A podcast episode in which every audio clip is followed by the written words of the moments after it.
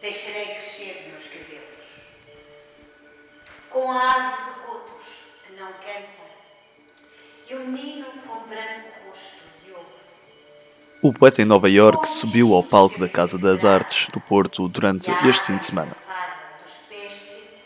O espetáculo faz uma viagem pela literatura de Federico Garcia Lorca, poeta e dramaturgo espanhol do século XX. Os poemas que foram representados remetem para o choque cultural que o poeta sentiu quando se mudou para os Estados Unidos, à Grande Depressão dos anos 30 e aos efeitos sociais sentidos. A peça é co-produzida pelo Teatro Ensaio e pelo Teatro Municipal de Bragança e é encenada por Pedro Estorninho.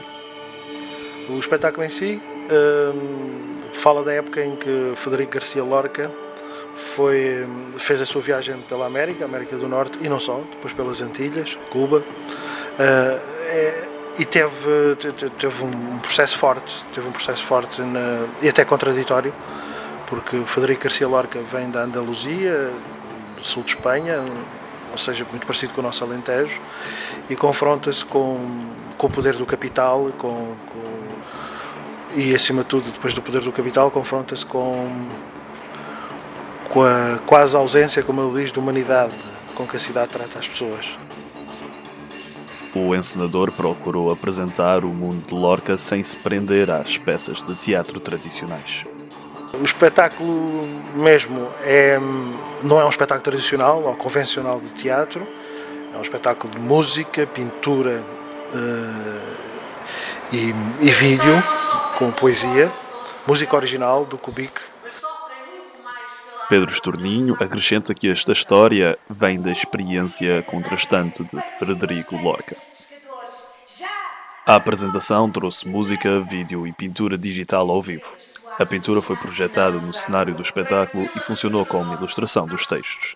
Enquanto os poemas eram declamados, Mafalda Salgueiro criava os desenhos de acordo com a interpretação que fazia de cada um, com base na improvisação é improvisado no sentido de cada desenho que faço, de cada espetáculo que faço, é sempre diferente, é impossível ser igual. Mas já houve um treino anterior, porque para interpretar o, o texto tive que pensar na composição, nas cores, para haver também uma harmonia entre os vários desenhos. Ao todo faço nove desenhos. É muito interessante fazer estes desenhos ao vivo nesta peça, porque não só tenho que pensar nos desenhos, habitualmente quando faço um desenho tenho todo o tempo para o fazer e aqui eu tenho que pensar no tempo limite que tenho para o fazer e quais são os diferentes passos de fazer o desenho para, que, para levar as pessoas a observá-lo e a seguir o texto que está a ser dito ao mesmo tempo. Para Mafalda Salgueiro, pintar ao vivo é desafiante, mas os desenhos ajudam os espectadores a compreender os textos.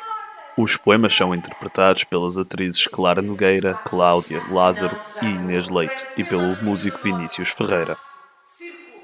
O espetáculo abriu as portas da Casa das Artes do Porto na sexta-feira e manteve-se em exibição até domingo. Depois de passar pela Casa das Artes do Porto, o poeta em Nova York deve voltar à cena, mas ainda sem datas confirmadas.